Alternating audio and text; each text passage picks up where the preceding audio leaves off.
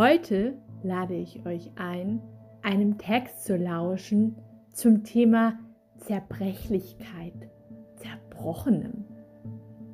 Ja, es mag vielleicht etwas abstrus und vielleicht auch ein wenig abstrakt klingen, aber man kann sich doch einige Gedanken dazu machen. Und vielleicht weckt das ja euer Interesse. Viel Spaß beim Zuhören.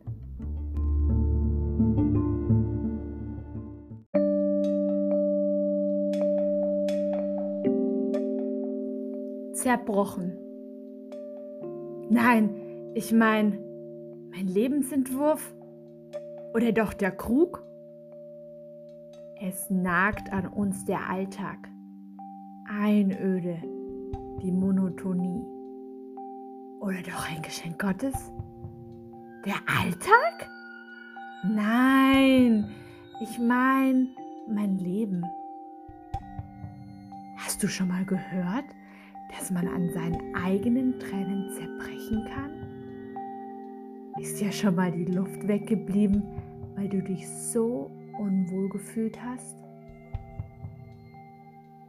Nicht beachtet, ernst genommen von der Gesellschaft. Es gibt Zeiten, die uns zerbrechlich vorkommen.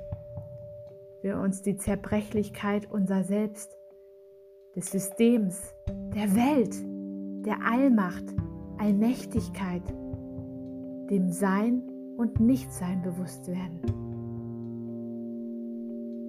Schmerz ist subjektiv. Tränen sind sichtbar, wenn wir sie zulassen und sie über unser Gesicht gleiten lassen, bis sie zu Boden tropfen oder ins Nichts verdunsten, angetrieben von unseren heißen Backen. Traurigkeit überkommt ein und verschwindet, wenn man sie aktiv vertreibt, sie nicht zulässt oder andere Emotionen mehr Raum bietet. Aber was ist mit Zerbrechlichkeit? Dem zerbrochenen Herzen? Können wir die Scherben wieder zusammensetzen, Bruchstücke liebevoll mit feinstem Pulvergold wieder zusammenfügen und unseren Charakter somit stärken und uns einzigartig erstrahlen lassen? Vielleicht können wir Muße, den Musikgang wiederentdecken und dem Alltag in unseren Gedanken entkommen und zur inneren Ruhe finden.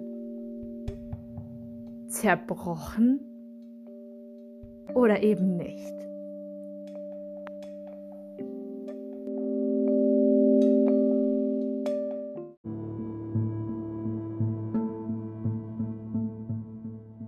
Und das war's.